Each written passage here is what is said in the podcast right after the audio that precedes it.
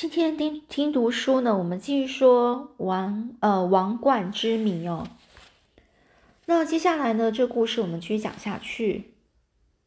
这时候呢，这个青年伯爵，也就是呃西比哦西比耶斯伯爵哦，他为什么亲自来找这个布摩斯呢？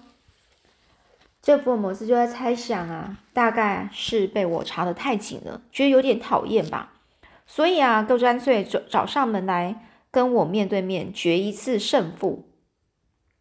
哎呀，真了不起啊！这家伙竟然会自动找上门来耶！这福尔摩斯啊，他觉得哎，那感觉也是蛮痛快的啦。于是呢，这个福尔摩斯就问这个这个少年侦探、少年秘密侦探团的这个团呃团员哦。叶琴思，他就问叶琴思说：“他是一个人来的吗？”叶琴思就说：“是啊，他一个人来。他那大模大样的就说啊，我要会会福尔摩斯，然后就把这个东西给我。这东西就是这名片呐。”似乎十分紧张的叶琴思啊，他呢又悄悄的问：“这人就是黑手党的首领吗？不过他身上穿的是那个礼服诶。”福尔摩斯就说：“因为他是伯爵啊，所以才这样穿呐。”华生，你到窗边去，从窗户的缝隙那边偷看一下。我就不相信这家伙会是一个人来。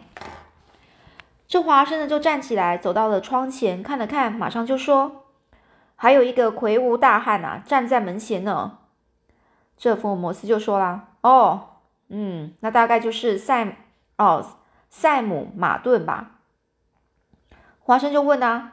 那是一个什么样的家伙啊？福尔摩斯就说啦：“他啊，这个塞姆塞姆马顿啊，他就黑手党的人啊，摔跤第一级选手，他有一身的蛮力，功夫也不错，就是头脑太笨了。”叶奇斯伯爵还在楼梯呃，就是楼下那边站着吧？这叶琴斯就说：“是啊，你要见他吗？”这福尔摩斯就说啦。不跟访客见面就叫他回去是不礼貌的行为。按过门铃后，你就带他上来吧。就算我不在这里，你也尽管带他进来。不过你要马上走开。叶勤斯就说：“那他会不会找你决斗啊？”这福尔摩斯就说了：“哎呀，你不必担心呐。你带他上来之后，可以对他这样说，就说，请你稍等一下，因为福尔摩斯先生他还穿着睡衣呢，语气要客气一点哦。”这叶琴斯就说：“先生，那你需不需要手枪呢？”福尔摩斯就说：“哎呀，不必啦，你快点下去吧。”这福尔摩斯这样一说呢，叶琴斯就从这个走廊走下楼去。这时华生也说话了，华生就问呐：“我看要防备他一点呐。”哦，他就这样说了：“那家伙可能是要来杀你的。”诶这福尔摩斯就说：“那还用说吗？”他一定是打着坏主意来的，我早就料到他有这一招了。这华生就说：“那，嗯，那我决定我不离开这里了。”福尔摩斯就说：“哎呀，不用啦，这样不好。”那华生又问啊，就说啦：“我如果留在这里，那家伙就不会那么方便啊，方便去杀这个，就杀害这个福尔摩斯啊。”福尔摩斯就水就说啦。不会啦，你这样反而增添我的麻烦呢，华生，你还是听我的话，先走吧。华生就说：“你这话好像不太妥当，我看情形很危急耶。”福尔摩斯就回答他说：“你最好是马上从后门溜出去，开车子到警察厅，找到赖士德队长，要他带着六个警员一起到这里来，好把这个西比耶斯那家伙给逮住。”华生就问啊：“那那证据怎么办呢？没有证据啊。”那这个福尔摩斯就说：“在你赶回来以前，我相信一定可以查出那颗钻石的下落。”这华生又问：“你这样靠得住吗？”福尔摩斯呢就说：“我想靠得住吧。”这华生就决定了：“好吧，那你这样既然这么说，那我就走了。不过对方是一个不简单的怪物，你得小心呐。”说着呢，这华生就从另外一个门走了出去。华生一走呢，这门铃就响了。这福尔摩斯呢，立刻就跑到了寝室里面去。房间里只留下了一个机械人坐在那里。那个年轻的伯爵西比耶斯就像一阵风似的，在叶琴斯后面冲进门来。这个人的身材啊非常高，没有化妆，披散着一头金黄色的头发，一对碧蓝色的眼睛，炯炯有神。他的鼻梁上架着戴着一副白金框的眼镜，胡须也修得很整齐。他的领子下面是一条绿色的领带，别在领带上的是一只宝嗯宝石的别针。闪闪发光，左手里拿着一顶崭新的礼帽，身上也是一套全新的礼服，真是一个神气十足的青年绅士。这福尔摩斯就想：哦，到底是女王身边的侍从官啊？的确有一种不平凡的气质，谁看得出来这是一个黑手党强盗组织的首领呢？于是呢，这福尔摩斯就从寝室的布布幔的缝隙里面用眼睛偷看了那家伙一眼，心里不禁暗暗佩服他，佩服这一个青年绅士啊。然后他接着心里又想，跟这家伙索性来一次一对一的决斗好也好啊。光是这样想啊，这福尔摩斯全身的血液啊在沸腾着，恨不得立刻就出去跟他直接打起来。而这个叶琴斯的脸上挂满了焦急的神情，他呢带上门就走了出去了。房间里除了西比耶斯之外，再没有第二个人了。这西西比耶斯啊，这个伯爵呢，他脸上充满了紧张与呃非常惊奇的神情哦。他或许在想，这里或许有什么机关吧。然后呢，这很明显的，这个伯爵呢，他的脸呢。就像这个房间的四周扫了一样，扫了一下，在这个伯爵右手里拿着一根哦镶着银头、银色头的那种手杖。这根手杖看上去虽然很细，但是中间贯着铅，是一支非常厉害的武器。这福尔摩斯看到就看出这个秘密来了，就是这个手杖啊，其实大有来头啊。这。这个伯爵毕竟就是一个盗匪的首领啊，处处表现出他那个警觉性的样子。这个可怕的家伙转头向这个窗口那边一看，感到非常失吃惊啊！因为呢，这个伯爵他看到福尔摩斯侧着头在那边看书，其实呢，这福尔摩斯已经躲到这个房间的这个布幔后面。这个聪明的歹徒竟然也糊涂一时，竟然分辨不出来那是一个机械人。于是呢，这个伯爵抓起了那根手杖，脸上充满了杀气，准备往这个机械人的头上打下去。这个这个动作倒是让这个福尔摩斯感到非常意外。他呢是整个就是屏住气息来注视了这一个伯爵哦，只看到这个伯爵身上呢是穿着礼服的怪物，高高举起手里的那根手杖，凑近到前面去。看着他的步伐，想必就是要懂得一些剑术的。当这个伯爵一声不响的把手杖一挥，眼看就要向这个机械人的脑袋上脑袋上打过去时，福尔摩斯开口了，他说：“等一下，住手！”这时候，这个吃了一惊的这个西比耶斯伯爵马上把他的手杖啊转向，就是福尔摩斯，手法非常快。这福尔摩斯呢，拉开寝室的布幔，跳了出来。然后用非常就是凶狠的眼神啊，瞪着这个黑手党的首领。这黑手党首领伯爵呢，就说啦：“喂，福尔摩斯，你开这样的玩笑是什么意思？”福尔摩斯呢，歪着嘴巴苦笑了一下。他的外貌和全身打扮，其实这个伯爵啊，他的外貌跟全身打扮呢，是一个上流社会的一个青年伯爵的样子，但是说话起来却像是一个。土匪的口气，福尔摩斯就说啦：“我花了很大的心思才做成这样一个假人呢，如果真的被你打烂了，叫我怎么受得了呢？”于是呢，这福尔摩斯很小心的走出了布幔，在桌子前面站站着，然后笑着跟他说：“我在这里随时准备接受你的子弹，怎么到现在还没有发射过来呢？”这个哦，西比耶斯呢，伯爵呢，他就哼了一声。这伯爵脸上露出嘲笑的表情来说：“不错，你脑子的确有这种意思。你脑子意思说，你这一个人啊，的确有这么这么有点意思啊。像你这样的对手，也真值得费我一颗子弹。不过今天我是直接来找你谈话的。”福尔摩斯就说啦：“好吧，那你就说吧。不过你既然要跟我说话，那就请你把礼帽，就是你手上的礼帽和这个手杖拿开，大家坐下来，匆匆浓浓的谈一谈，不是对你跟对我都很好吗？”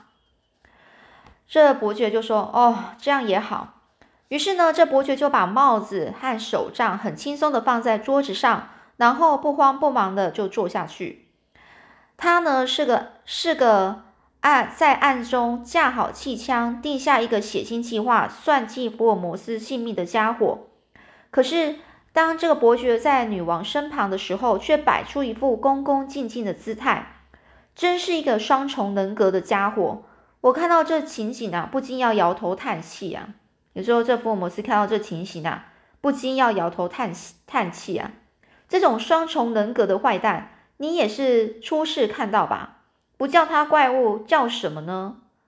你知道的，所谓一对一的决斗，不一定是要用剑啊，或是手枪。福尔摩斯和这个怪物在这间房子里，就展开了一场舌剑唇枪的口头决斗。先由福尔摩斯开头的开头，他就说：“这福尔摩斯就说，伯爵，你是一个王宫侍从官，为什么连招呼都不打，就跑到我这个老百姓的家里来呢？”那家伙不假思索的回答，不假思索，就是都不用再去想，直接就回答了。哼，因为你的举动使我感到非常讨厌。这福摩斯就问啊，这话怎么说啊？这伯爵就说：“你别装蒜了，你老是叫你手下的侦探到处跟着我，这是什么意思？”这福摩斯就说：“这从何说起呢？我什么时候叫我手下的侦探跟踪过你一次啊？”这伯爵就说啊，算了，想不到福尔摩斯竟然会说谎。曾经有一个很像推销员的家伙跟踪我，昨天又有一个白发老太婆一直在跟在我后面。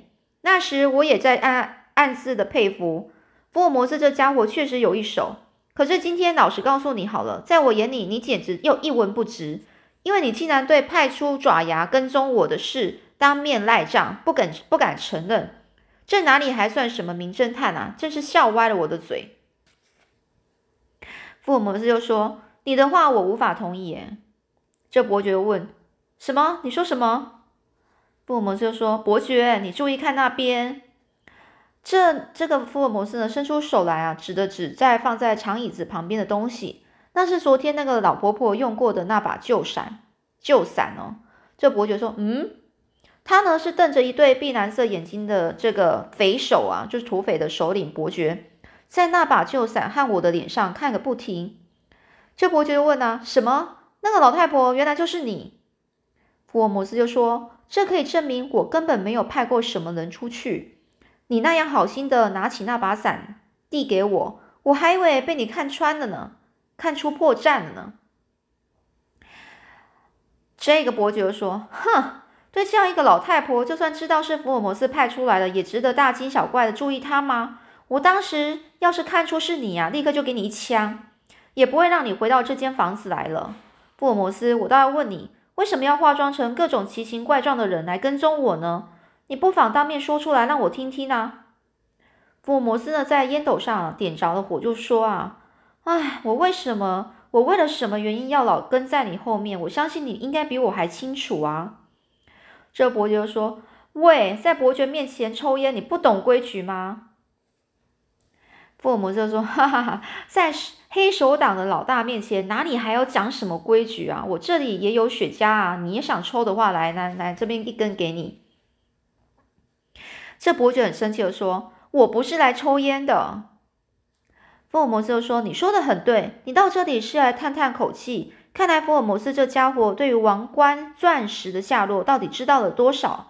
同时呢，你这个首领亲自赶来是为了要当面告诉我，黑手党拥有六十个不怕死的亡命之徒，王冠钻石这个案子的侦查，你福尔摩斯如何不放手？三天内就要你的命，是不是啊？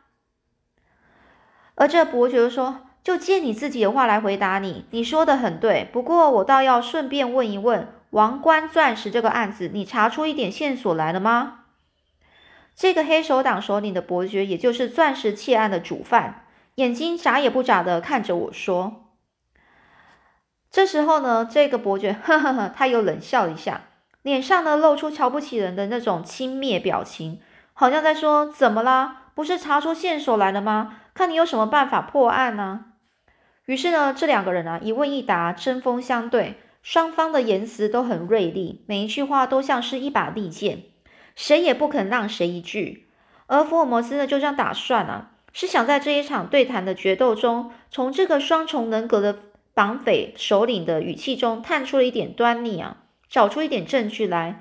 对方当然也有对方的打算，他无非是想要知道我对这个案子的侦探方向，哪怕只是一点点也是有利的。只有这样，他才可以设法来防卫自己。所以呢，双方都使出了浑身解数来相互刺激。有时候呢，冷笑一声；有时候讽刺几句。有时候威吓对方，双方的心里都急于想要打胜这个仗啊！怎么样，福尔摩斯？你到现在难道没有查出什么线索来吗？我看呐，你也不会有什么办法。这伯爵啊，也在用这种这样的表情来讥笑福尔摩斯。在这个西比耶斯伯爵挥过来这无形利剑的时候，这个福尔摩斯呢，立刻还他一手。他就说：“是啊。”有一点我一直查不出来，我倒想问问你呢。这伯爵就说：“问我问哪一点啊？我对敌人也很讲交情的。如果你还不知道，说不定我可以告诉你。”这福尔摩斯说：“好，我就问你一件事，只问你这一件事：王冠上的那颗钻石现在到底在哪里？伯爵，你如果肯说出来，我绝对不声张出去，好维护你的贵族身份，使你不至于丢官。”哦，丢官就是丢了他的官位哦。这伯爵就说：“你是在跟我说话吗？我劝你要想清楚，一个名不见经传、经传的名不见经传的这个福尔摩斯，对我的地位难道也破坏得了吗？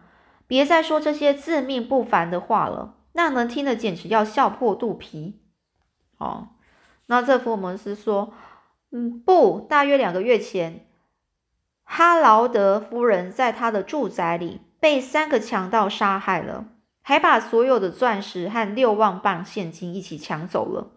警方呢，尽管用尽方法去找缉捕凶手，到今天也还没有查查出任何凶手来。不过，在我想来，那批凶犯的头子现在可能远在天边，近在眼前。他身上穿着礼服，鼻子上架着眼镜，还相当神气呢。这伯爵就说了：“哼，警察厅那警察厅里那些人到底在做什么？”这福尔摩斯就说：“还有三个星期以前，一班开往这个利维拉的火车被三十个三十个来个呃蒙面强盗袭击呀！不但抢走了车上旅客的东西，还强暴旅客。这个案子也是石沉大海，至今没有破案，连一个强盗也没有抓到。”这般强盗的首领现在不是在我眼前吗？这伯爵就说：“哈，是不是身上也穿着礼服，鼻子上架着眼镜呢？”然后这福尔摩斯就说：“另外还有一个案子，八日下午三点多钟，四个强盗侵入这个里昂里昂银行，抢走了装在麻袋里，正要送到英国银行去的六百万镑现场现金。”只为这个抢劫的道魁，现在就坐在这里，看他的脸孔和身上的礼服，谁敢说他不是一个贵族呢？这伯爵说：“喂，你举出了你举出了这几个案子来，可是你到底抓到了什么证据没有？如果没有证据，尽管把人抓到，也没有办法移送到法院去侦办呢。”这福尔摩斯就这么笑，呵呵呵。黑手党做的案子，除了这几件之外，还多的呢。不过人家不来拜托我侦办的案子，我是不管的。有时候，尽管有人来托我办案，有些不合胃口的案子啊，我也是不去管他。我宁愿就坐在这个屋子里拉拉小提琴。这伯爵就说：“哼，这是你自己的事，跟我有什么关系？”这。福尔摩斯又说：“不过我现在才动手搜查黑手黑手党的犯罪证据，也还不算迟。同时呢，我看这也没多大困难。等我把证据一查出来，那个贵族首领的假面具就要被我揭开了。至少也要在监狱里住上十年八年的。怎么样，伯爵？那颗钻石到底在哪里？就在这里，悄悄的说出来，好减少一点，好减少我一点麻烦。你如果能够答应，我就不去找黑手党的麻烦，因为我对那些事根本一点兴趣也没有。这伯爵又这么笑啊，说：“福尔摩斯找不到那颗王冠上的钻石，于是自己承认失败，苦苦向我哀求。老兄，这是名侦探干的事吗？哈，真叫人笑歪了嘴。”福尔摩斯又说：“你今晚可以大笑特笑，不过有句话我不忍不问，你认不认识一个名字叫做艾基桑达森的，呃，桑达斯的珠宝商呢？”这个绑匪，这个绑匪的首领啊，一听到桑达斯这个名字啊，立刻脸色发青，嘴唇也不停的颤抖着，一句话都说不出来。福尔摩斯飞出来这一支暗箭，真是使对方无法招架了。只见西比耶斯伯爵面无血色，两片嘴唇颤抖的合不拢嘴，这一剑似乎使他受了重伤啊。好啦，那到底后来又是怎么样发展呢？我们下次再继续说喽。